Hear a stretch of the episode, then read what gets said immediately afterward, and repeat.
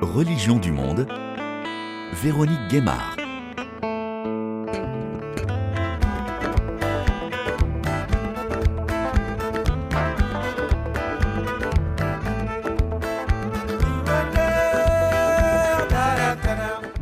Toutes et à tous. En juin dernier, un rapport de l'AED, l'aide à l'Église en détresse, une fondation pontificale, faisait apparaître une nette dégradation de la liberté religieuse dans plus de 60 pays. Violation des droits des communautés religieuses, violation du droit à croire et à ne pas croire, persécution, multiplication d'attaques, conversion forcée, tout cela en toute impunité. Un recul de la liberté religieuse qui s'est accentué avec l'épidémie de Covid, la guerre en Ukraine et l'augmentation de la pauvreté. Le niveau de violence est particulièrement accru sur le continent africain, en cause de nombreux groupes armés djihadistes qui ont étendu leur contrôle sur les territoires, notamment dans le Sahel. C'est le thème de notre émission avec notre invité. Je précise que cet entretien s'est déroulé en juin dernier, donc avant le coup d'État au Niger cette semaine? Je suis monseigneur Laurent Dabiré, évêque euh, du diocèse de Dori au nord-est euh, du Burkina et président de la conférence épiscopale Burkina-Niger depuis 2019. Monseigneur Laurent Dabiré, lors de la présentation du rapport de l'AED à Paris, vous étiez dit très inquiet. Vous avez dit qu'au Burkina Faso, pays à majorité musulmane, des communautés chrétiennes disparaissent. Comment pourriez-vous décrire la situation sécuritaire actuellement au Burkina Faso, pourtant jusque-là cité en exemple de coexistence religieuse? La situation sécuritaire euh, est très préoccupante. Elle s'est dégradée progressivement depuis le début des attaques terroristes en 2015 au Burkina Faso qui sont advenues dans la région administrative du Sahel burkinabé, dont le chef-lieu est Dori. Dori qui est le chef-lieu de votre diocèse. Le diocèse coïncide avec les limites administratives de la région du Sahel burkinabé. Alors ces attaques terroristes euh, se sont propagées assez rapidement au début, ça concernait des postes de gendarmerie, de police, des détachements militaires. Puis, on a ciblé des responsables, euh, maires de communes, préfets ou responsables religieux. Et de là, on est arrivé euh, à des massacres euh, de population. Et donc, cela nous a conduit aux alentours de l'année 2019 où la situation s'est fortement dégradée. L'une des premières conséquences, c'est la destruction des infrastructures, écoles, dispensaires, bâtiments publics. C'est la crise humanitaire du fait que les populations ont dû fuir les zones euh, investies par euh, les terroristes pour échapper au massacre, pour échapper aux contraintes que les terroristes imposent. Et donc, ces populations se sont retrouvées petit à petit, donc réfugiées, dans un premier temps, euh, dans les chefs-lieux de province. Puis, lorsque les provinces ont été déstabilisées, euh, ces populations ont continué leur périple vers le chef-lieu de la région, qui est Dori.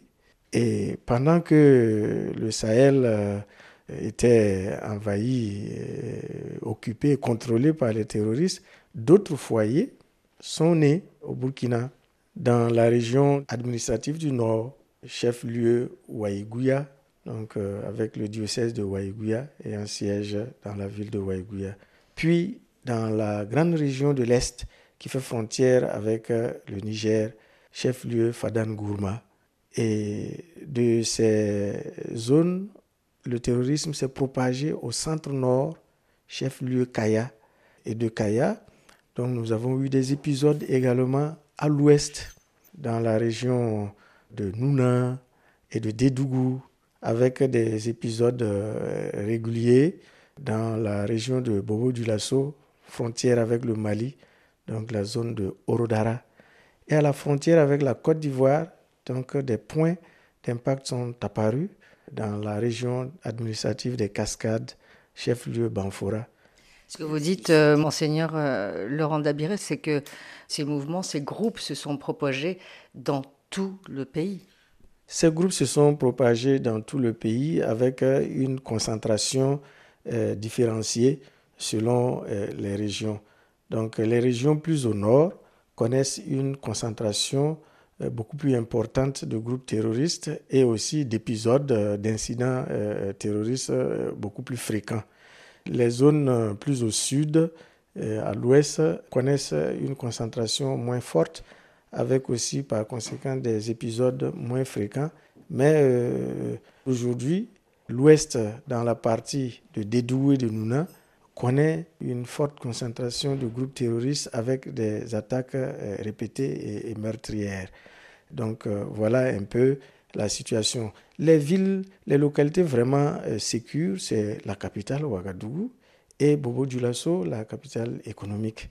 Telle ou telle autre localité euh, du côté de la frontière avec le Ghana, donc euh, le sud-ouest. Mais le sud-ouest aussi connaît des incidents terroristes à la frontière avec la Côte d'Ivoire. Et voilà que la région du Sahel s'est trouvée donc comme un étau entre deux mouvements, l'un venant du golfe de Guinée et par le Nigeria et l'autre venant donc du Sahara par euh, les pays du Maghreb. Et au long des années, le terrorisme a gagné, a eu un impact sur les populations locales et des groupes locaux sont nés également. Au début, il n'y avait pas de groupes locaux, mais euh, deux ans, trois années après les premiers incidents terroristes, des groupes locaux sont nés. Et aujourd'hui, il y a énormément euh, de groupes locaux.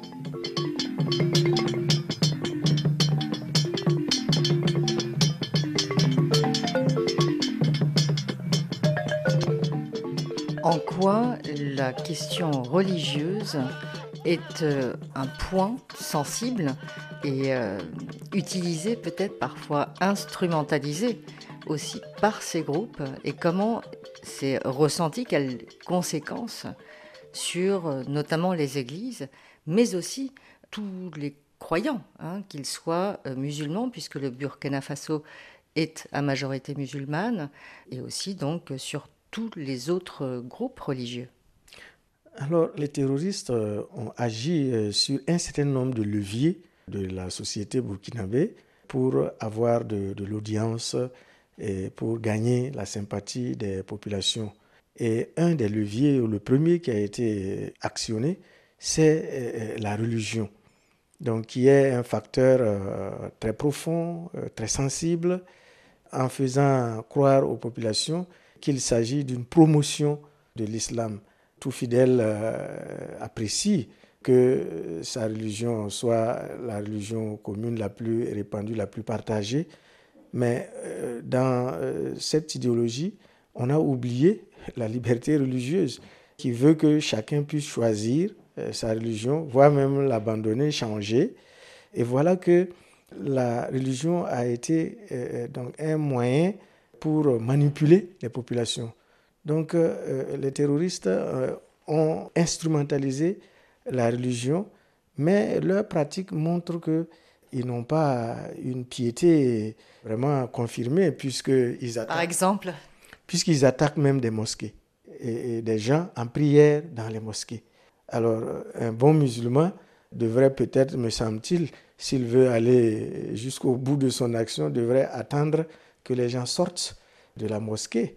Mais les massacrer euh, au cours de la prière, pour moi, cela montre que nous n'y sommes pas. Alors, c'est pourquoi on parle d'instrumentalisation, mais ça a permis de mobiliser des gens parce que tout le monde n'a pas la même formation, la même culture. Et les jeunes, par exemple, qui ne sont pas scolarisés, qui n'ont pas une expérience de vie euh, suffisante, mordent à la pas et croient effectivement euh, qu'il s'agit d'une défense de leur religion qui serait défavorisée, empêchée, limitée. Et c'est de cela qu'il s'agit. Mais je pense qu'à un moment donné, ils se rendent compte du mensonge, mais ils ne peuvent plus reculer. Pourquoi je dis aussi que la religion a été instrumentalisée?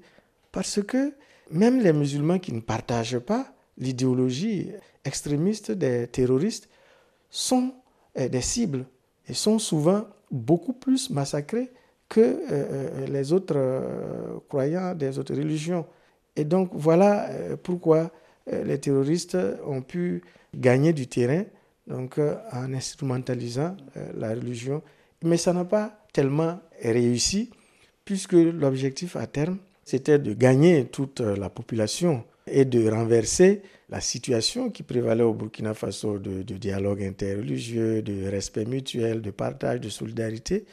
Donc, si cela a eu un impact sur euh, une frange de la population, la grande majorité euh, des Burkinabés euh, demeure ancrée dans l'esprit de dialogue, et de solidarité et de partage.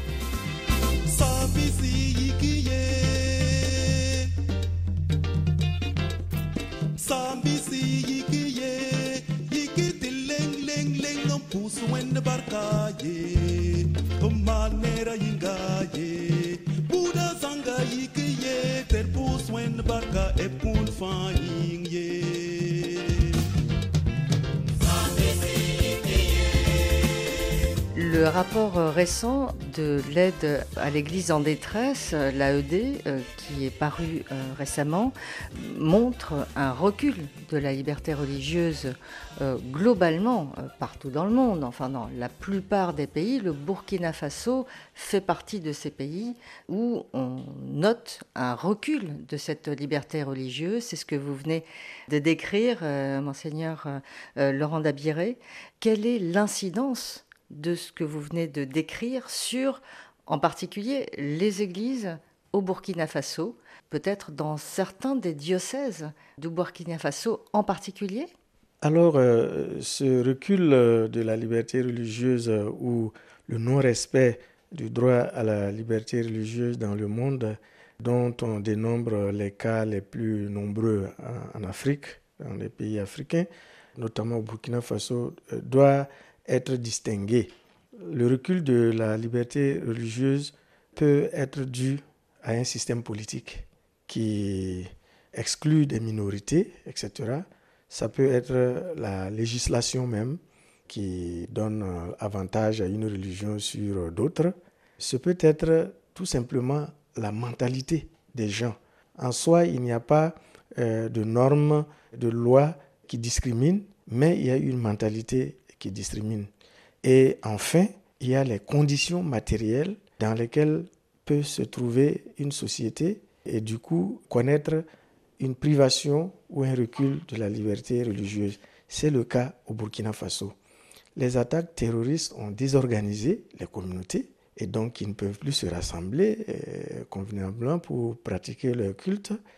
Donc euh, on détruit des lieux de culte, ont instauré une menace pour euh, les autres religions, ou en tout cas les opinions religieuses qui ne sont pas conformes à la doctrine des terroristes. Et donc c'est tout ce conditionnement et tout ce contexte qui constitue un empêchement à l'exercice libre de la liberté religieuse au Burkina Faso. Le fait euh, qu'il y ait une junte, hein, qu'il y ait eu euh, des coups d'État, donc euh, au Burkina Faso récemment, est-ce que là aussi ça a pu avoir une incidence sur cette liberté religieuse? Les deux coups d'État qui ont eu lieu n'ont pas joué sur la liberté religieuse parce que le peuple burkinabé est un peuple fondamentalement croyant et les dirigeants pratiquent chacun sa religion sans complexe, de façon décomplexée. Et donc, euh, on n'a pas connu des éléments, euh, des actions ou attitudes euh, de la part du gouvernement, qu'il soit civil ou militaire, qui seraient de nature à restreindre la liberté religieuse. Au contraire, ce que l'on voit au Burkina Faso, il y a une étroite collaboration entre le gouvernement et les communautés religieuses pour euh, des sensibilisations, pour euh, offrir une médiation, puisque c'est grâce d'ailleurs à une médiation des autorités religieuses qu'on a évité un bain de sang euh, au deuxième coup d'État et que les militaires ont pu s'entendre pour que les nouveaux arrivants puissent entrer en fonction et, et conduire les affaires de l'État. Alors vraiment, de ce côté, je dirais même qu'au Burkina Faso, euh, le gouvernement fait beaucoup dans le sens de la tutelle de la liberté religieuse. Donc cela signifie que au Burkina Faso, les communautés religieuses, les entités religieuses euh, qui existent, que ce soit du côté de l'Église catholique, mais aussi chez les musulmans et dans les différentes euh, euh, positions qu'il peut y avoir également au niveau des musulmans, est-ce que ces communautés religieuses ont un poids important, comme on peut le voir peut-être dans d'autres pays d'Afrique où euh, les communautés religieuses pèsent euh, sur les processus politiques. Ils pèsent du côté des citoyens, mais pour euh, garantir une forme d'ouverture démocratique ou d'accès à la liberté des citoyens de pouvoir s'exprimer et choisir. Au Burkina Faso, le rôle que jouent les entités religieuses, c'est le rôle d'autorité morale et de garant de la cohésion sociale. C'est pourquoi ces entités-là, à travers leurs responsables qui ont souvent des rencontres, attirent l'attention des dirigeants sur telle ou telle option, notamment en termes de, de loi sur la famille, sur la tutelle de la vie, sur l'éducation ou même sur certains choix politiques euh, des dirigeants pour que tout cela euh, soit dans le sens de l'unité et du bien commun. Y compris pour euh, les processus électoraux. Alors, les processus électoraux, les entités religieuses ont toujours attiré l'attention des autorités sur la transparence, la légalité et la démocratie, l'égalité de chance pour tous. Mais jusque-là, ces entités religieuses n'ont jamais essayé d'interférer dans le processus. Et ça, je crois que c'est un élément positif à conserver, être une autorité morale qui suggère, qui vient en appui, qui accompagne, mais qui n'interfère pas dans les affaires de l'État. Qui peut critiquer quand même? Qui peut critiquer, faire donner ses avis, c'est ça qui est une des richesses de la relation entre euh, les autorités euh, politiques, euh, les gouvernants et les entités religieuses dans un État laïque où chacun peut dire son avis sans être accusé de s'immiscer, d'envahir le champ de l'autre. C'est la collaboration, la forte collaboration qui prévaut. Même dans une situation où c'est une junte militaire au pouvoir, comme actuellement au Burkina Faso? Alors, vous savez que les jeunes militaires, c'est le principe du fait accompli. Aucun groupe de militaires ne demande l'avis de personne avant de, faire euh, un coup d'État. Alors, tout le monde est mis devant les faits accomplis. Quand il en est ainsi, donc euh, la position des entités religieuses, c'est de demander à ce que ce soit des transitions qui ne s'éternisent pas, qui se bornent euh, à gérer les affaires courantes et à organiser les élections pour un retour donc à la vie normale, dynamique dans laquelle euh, se trouve le Burkina Faso.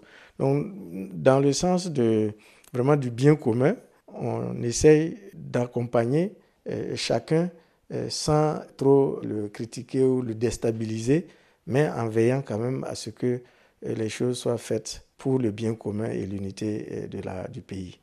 Donc c'est votre rôle aussi en tant que président de la conférence épiscopale euh, Burkina-Niger? Voilà, comme président de la conférence épiscopale Burkina-Niger, je n'ai pas un avis personnel, mais euh, je répercute et je reflète l'avis des évêques de la conférence épiscopale à travers les messages que nous délivrons.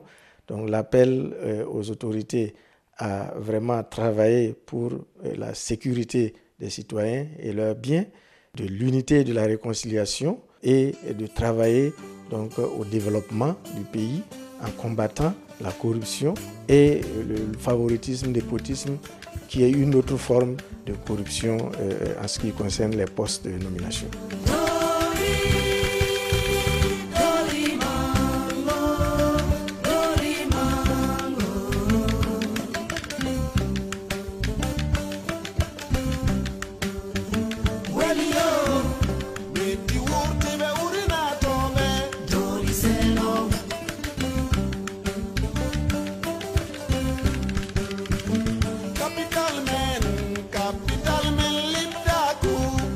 Monseigneur, je voudrais faire euh, un petit éclairage sur la situation en particulier à Dori. Vous y faisiez référence tout à l'heure, euh, puisque vous êtes l'évêque de Dori euh, également.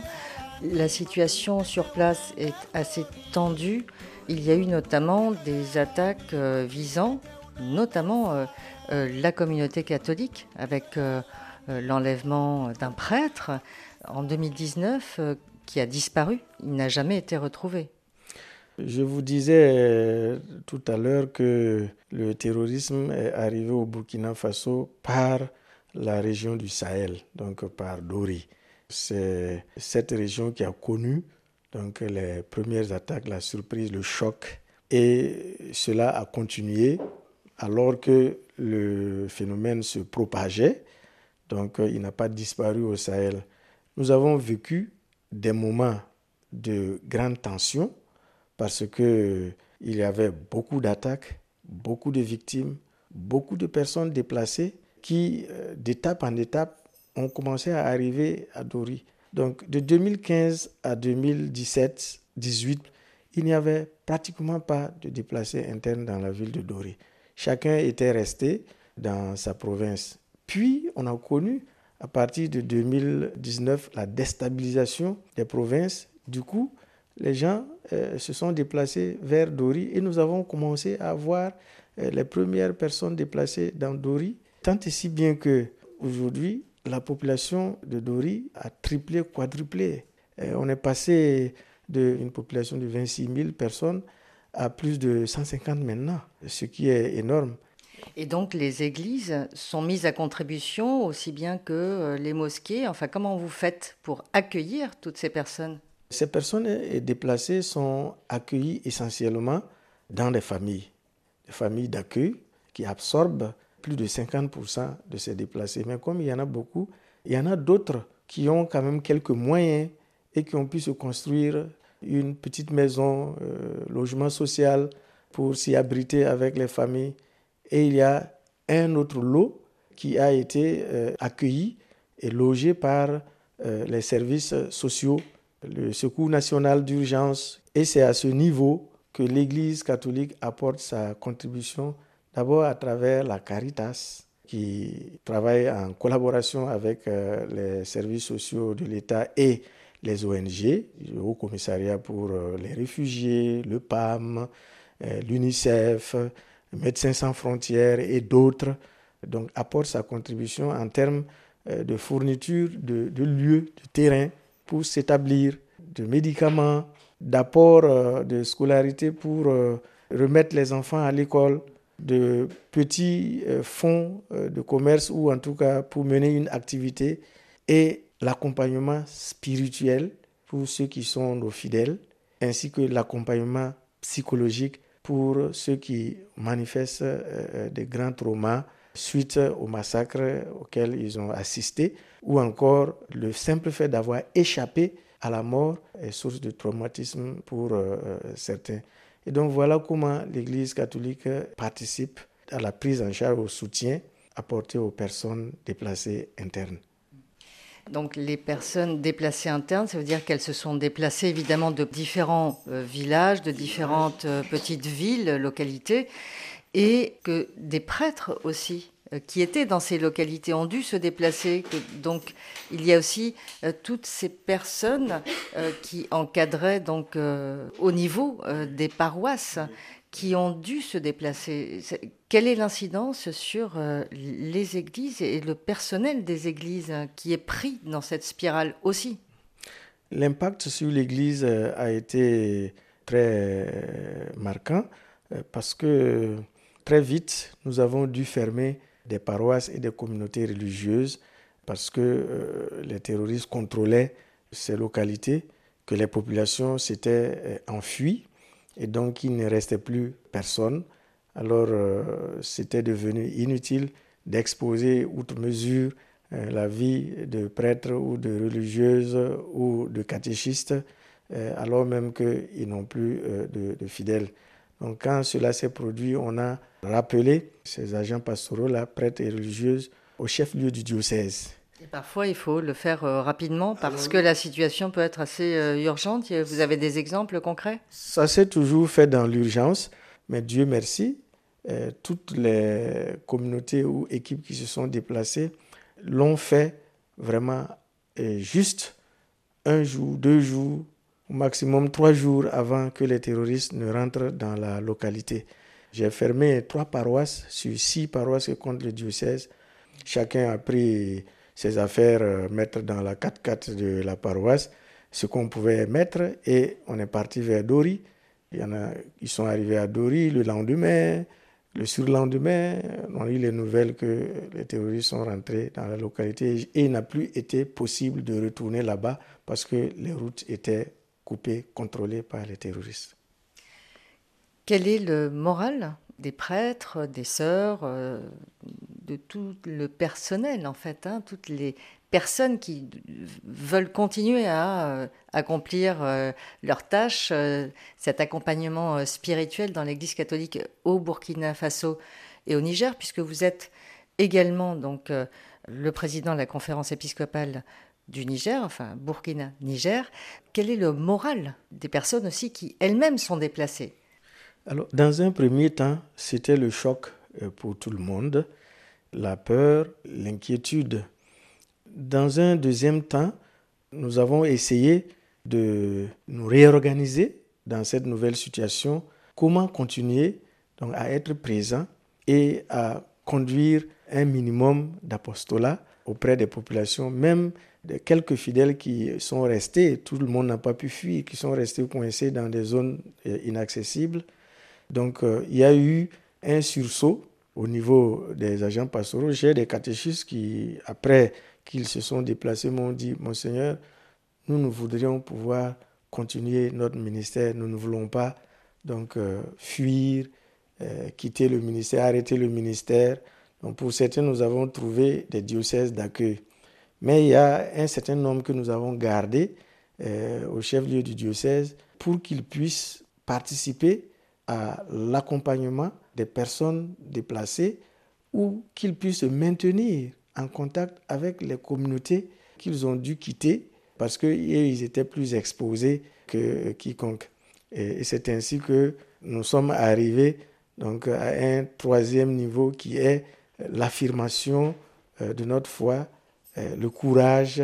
Chacun a assumé la situation et on s'est dit, c'est maintenant l'heure le temps du témoignage. Donc, euh, tant qu'il est encore possible de faire quelque chose, nous continuons de le faire.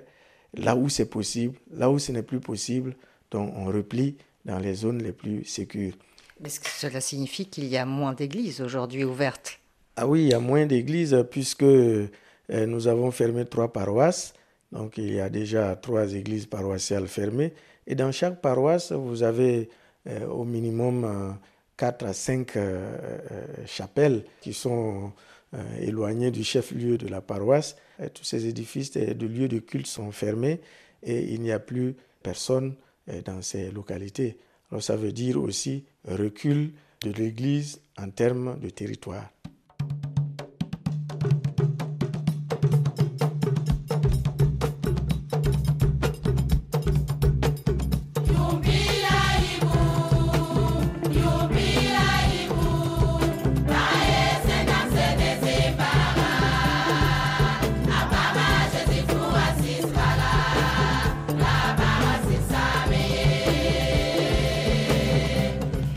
Recul de l'Église en termes de territoire, un recul euh, sans doute aussi euh, pour euh, la religion musulmane, ça va être compliqué aussi. Il y a des, mosquées qui aussi ont dû être sans doute abandonnées. Ah comment ça se passe au niveau de ce dialogue interreligieux auquel vous tenez beaucoup, monseigneur Laurent Dabiré, puisque c'est quelque chose que vous menez au Burkina Faso depuis très longtemps. et donc dans ce contexte sécuritaire très tendu, Comment ça se passe? Qu'est-ce que vous faites concrètement? Alors, les musulmans ont été eux aussi victimes des attaques terroristes et ont dû replier comme les autres. D'abord dans les chefs-lieux de province, puis tout le monde s'est retrouvé au chef-lieu de la région. Il y en a que je retrouve qui venaient depuis leur localité aux rencontres à Dori, et maintenant nous sommes tous à Dori, nous avons continué ces rencontres, d'abord pour euh, nous encourager mutuellement, persévérer dans le dialogue et nous donner donc euh, des idées pour vivre ensemble, traverser cette épreuve en restant unis. Et chacun, comme il le peut, s'est maintenu en relation à travers euh, le téléphone quand le réseau marche pour pouvoir continuer à encourager les fidèles à vivre dans le dialogue, la tolérance, le respect mutuel, l'acceptation des autres. Oui, vous avez d'ailleurs lancé un appel, c'est qu'il fallait vaincre la peur de l'autre, c'est-à-dire laisser l'autre exister euh, sans avoir peur de lui Qu'est-ce qu'il faut faire passer comme message? Oui, vaincre la peur de l'autre. Euh, la conférence a lancé cet euh, appel pour faire prendre conscience à tout le monde qu'en fait, nos peurs n'ont de raison que l'ignorance des autres, qu'en cherchant à connaître les autres, en les acceptant, en respectant leur identité, cette peur-là s'en va et s'instaure la collaboration, euh, l'amitié, la fraternité pour un vivre ensemble harmonieux et fructueux. Et voilà pourquoi on avait lancé cet appel. Et c'était un des buts du dialogue interreligieux. Faire en sorte que toutes les, les religions, que les gens se connaissent et qu'ils s'estiment, qu'ils se respectent, d'où les formations sur la tolérance, sur la connaissance mutuelle des différentes euh, religions, sur euh, les moyens de travailler ensemble, parce que quand on travaille aussi ensemble, on finit par se connaître et on se respecte, on est plus attachés les uns aux autres.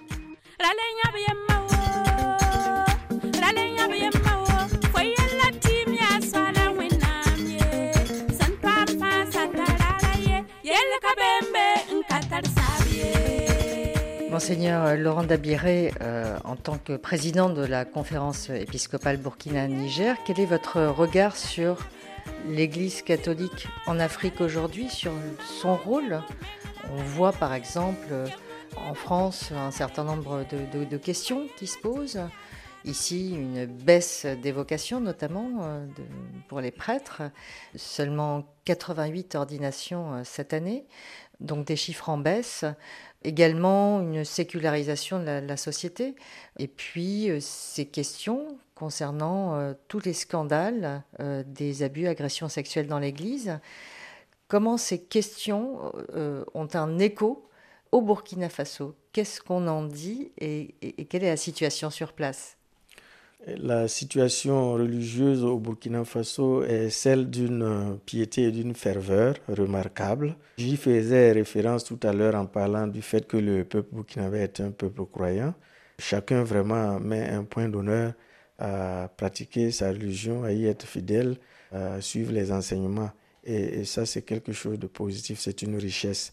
Dans cet ordre d'idées, pour ce qui concerne euh, l'Église catholique, euh, c'est extraordinaire de voir comment euh, les chrétiens sont restés fidèles à leur Église et euh, ont été capables d'un témoignage de charité envers tout le monde, en partageant le peu qu'il y a avec ceux qui ont tout perdu du fait des attaques terroristes. Un paradoxe aussi qui est apparu, c'est la croissance des vocations.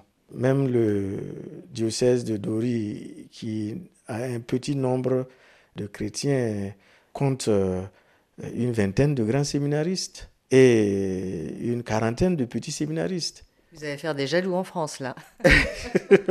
peut-être, peut-être. Voilà, et, d'autres diocèses qui ont euh, des chrétiens beaucoup plus nombreux, les vocations sont, aussi nombreuses. Euh, tant et si bien que cette année, nous avons fini notre assemblée plénière avec un souci. Le recteur du séminaire philosophique est venu nous dire euh, que selon les prévisions, il manquera de la place pour accueillir les étudiants qui vont venir pour la première année de philosophie. Une trentaine de lits manquaient. Il nous faut une solution plus durable en construisant un bâtiment d'au moins 50 euh, chambres et en élargissant aussi chapelle et réfectoire pour gérer toute cette situation. Certains viennent en France, puisque la France manque de prêtres, avec euh, ce système, le fidei donum, donc euh, le fait d'envoyer, euh, qu'un diocèse envoie au diocèse en France, par exemple, un prêtre pour une durée qui peut être assez longue. Alors, cela relève de la coopération inter-ecclésiale et c'est une bonne chose. Je pense que la coopération entre l'Église de France et les églises d'Afrique, et en particulier l'église du Burkina, est une coopération très fructueuse. Au moins en ce qui concerne le Burkina Faso, nous avons le cas des étudiants qui viennent et qui sont des vicaires dominicaux euh, dans les paroisses euh, des diocèses où ils sont. À Paris, ici, donc c'est la, la de Paris. Nous avons les fidei donum qui viennent en entente entre deux évêques pour euh, un mandat de trois ans renouvelable une fois, quelquefois une deuxième fois. Mais ces prêtres retournent toujours au Burkina Faso à la fin de leur mandat et ils apprennent à connaître une autre église, une église ancienne qui a des traditions, mais qui connaît aussi donc de l'essoufflement, des crises de vocation, et ils apportent aussi la fraîcheur et donc l'expérience de leur église locale, et cela est enrichissant. Donc les vocations qui sont florissantes au Burkina Faso sont des vocations pour l'église. Bien sûr, par l'incarnation, un prêtre est attaché à un diocèse, mais en fait, euh, les prêtres sont destinés à la mission universelle de l'église. Donc ils doivent chacun être prêts, et cela souvent euh, on l'oublie, et même les évêques l'oublient, que là où il y a besoin euh, pour la mission de l'église, tout prêtre doit être prêt à y aller si on l'y envoie.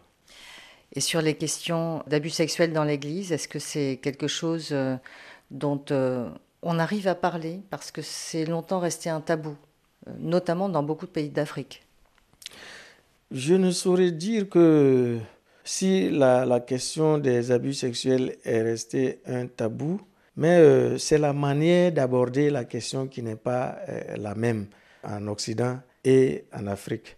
En Occident, il y a des moyens de communication, euh, une façon d'être organisé et, de gérer qui fait que les problèmes parcourent rapidement une certaine chaîne et arrivent à la connaissance rapidement du public. En Afrique, si vous regardez la configuration d'un diocèse, quand il y a un problème dans une brousse reculée, on peut régler ce problème sans même que le grand public ne soit euh, au courant. Alors, donc c'est cette manière, cette méthodologie qui diffère d'un continent à l'autre. Au Burkina Faso, on en parle. On en a parlé.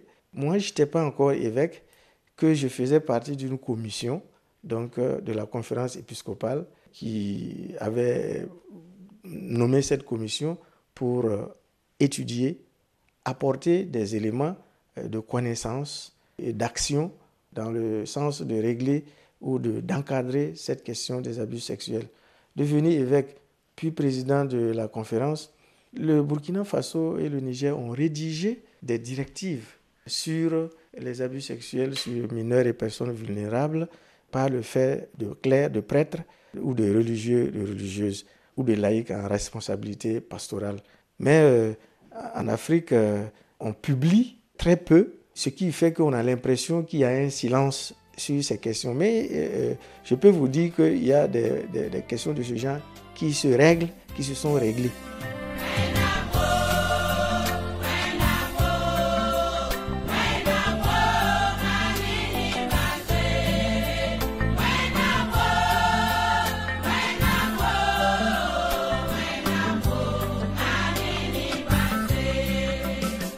Quelles sont les préoccupations majeures au sein de l'Église catholique Aujourd'hui, évidemment, les questions sécuritaires, on en a beaucoup parlé au cours de cet entretien, monseigneur Laurent Dabiré, mais plus largement pour l'Église catholique aussi. Il y a un synode en préparation au mois d'octobre à Rome. Il y aura une première euh, réunion. Quelles sont les, thématiques que vous aimeriez euh, pouvoir aborder? Bah, Notamment la place du prêtre, l'ordination de, femmes, beaucoup de, questions sur le fonctionnement euh, de l'Église et de cette hiérarchie très verticale ou très patriarcale aussi. Une première observation, pour ma part, si on veut que ce synode résolve euh, tous ces problèmes, euh, ce ne sera pas possible. Parce qu'un synode, ce n'est pas un concile. Non, mais pour donner peut-être des directions, pour revitaliser cette Église catholique qui est quand même en perte de vitesse, on voit notamment, et sur le continent africain en particulier, l'effervescence euh, des églises évangéliques protestantes qui prennent beaucoup plus de place euh, aujourd'hui. Je comprends bien. Le synode sur la synodalité, lancé par le pape François, c'est un synode pour renouveler l'évangélisation, réveiller l'évangélisation dans le monde. L'activité missionnaire de l'Église. En faisant quoi? En renforçant la communion de l'Église. C'est la première chose. Sans communion, il n'y a plus d'Église. Et le pape euh, a voulu que euh, cela soit redécouvert, approfondi par toute l'Église. Deuxième chose, le pape a voulu par ce synode sur la synodalité faire avancer toute l'Église sur la co-responsabilité. Donc la synodalité signifie essentiellement ça, la co-responsabilité, marcher ensemble, penser ensemble les problèmes de l'Église. Donc c'est une attitude d'esprit, du cœur, que le pape a voulu que l'Église retrouve. Et le synode va servir à cela. Alors, comme je vous le disais, nous en Afrique, on s'est rendu compte que à chaque fois qu'il y a un rendez-vous de l'Église universelle, il y a beaucoup de choses, de problèmes qu'on veut amener là-dedans pour les résoudre à l'occasion, au risque de perdre de vue l'essentiel, qui est donc la communion et la co-responsabilité dans le respect de l'identité de chacun, de la personne de chacun. Et, justement, le pape veut, par ce synode, amener un type de réorganisation et une méthode de travail dans l'Église où ce n'est plus l'Église hiérarchique, mais l'Église communion, l'Église fraternelle, où chacun a sa place, a un rôle à jouer, a quelque chose à apporter pour que la mission de l'Église avance donc dans le respect les uns des autres, les prêtres, les évêques, les fidèles laïcs. Je pense que ce synode va aider aussi à redimensionner les choses pour que le clergé prenne plus en considération la place des laïcs, la place des consacrés. Et le pape a dit une chose euh, très belle que lui-même, la papauté, doit revoir sa façon donc de travailler avec euh, les églises particulières, etc. Donc tout cela, il me semble, peut apporter un oxygène à l'Église et permettre ensuite d'aborder sereinement certains problèmes épineux comme le problème euh, des abus sexuels, comme le problème euh, des prêtres, euh, le cléricalisme et autres problèmes que l'Église connaît.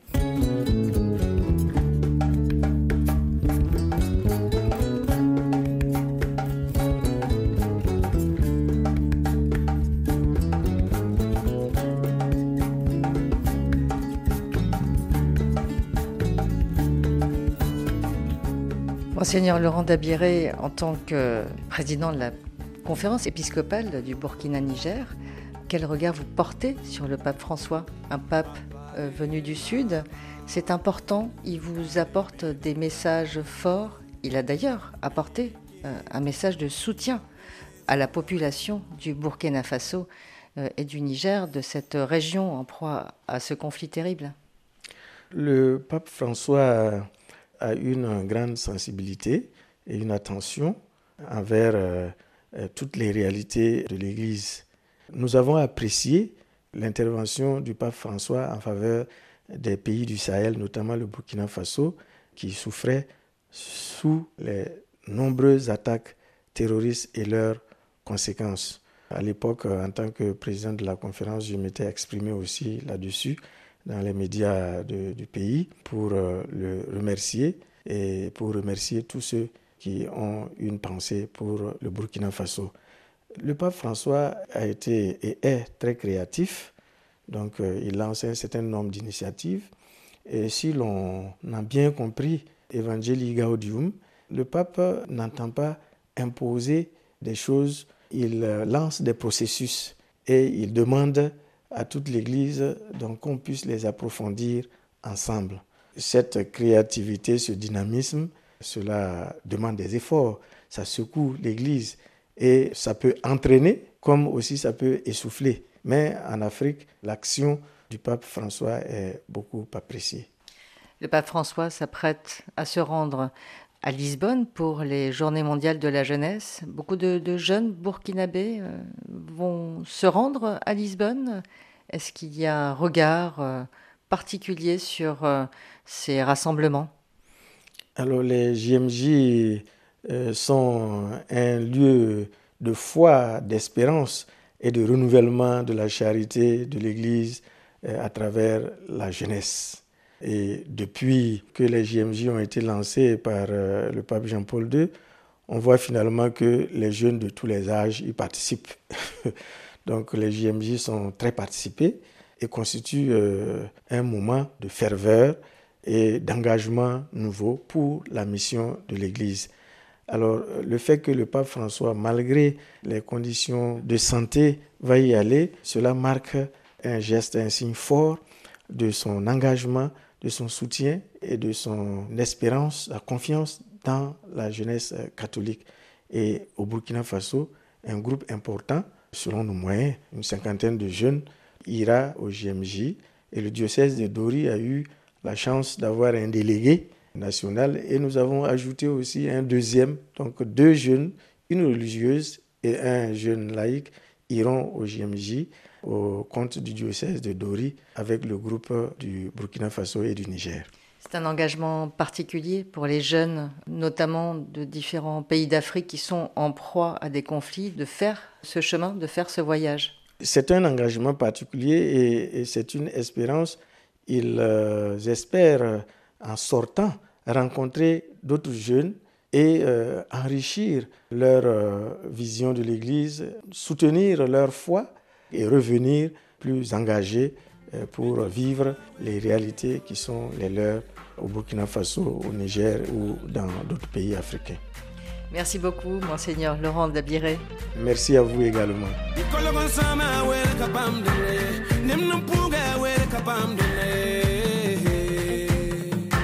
C'est la fin de cet épisode de Religion du Monde avec notre invité, Monseigneur Laurent Dabiré, évêque de Dori et président de la conférence épiscopale au Burkina-Niger.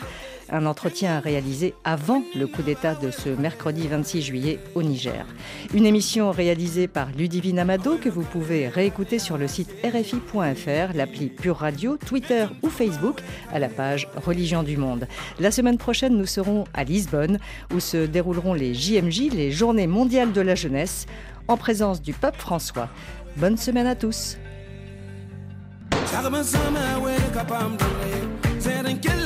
Kapam dele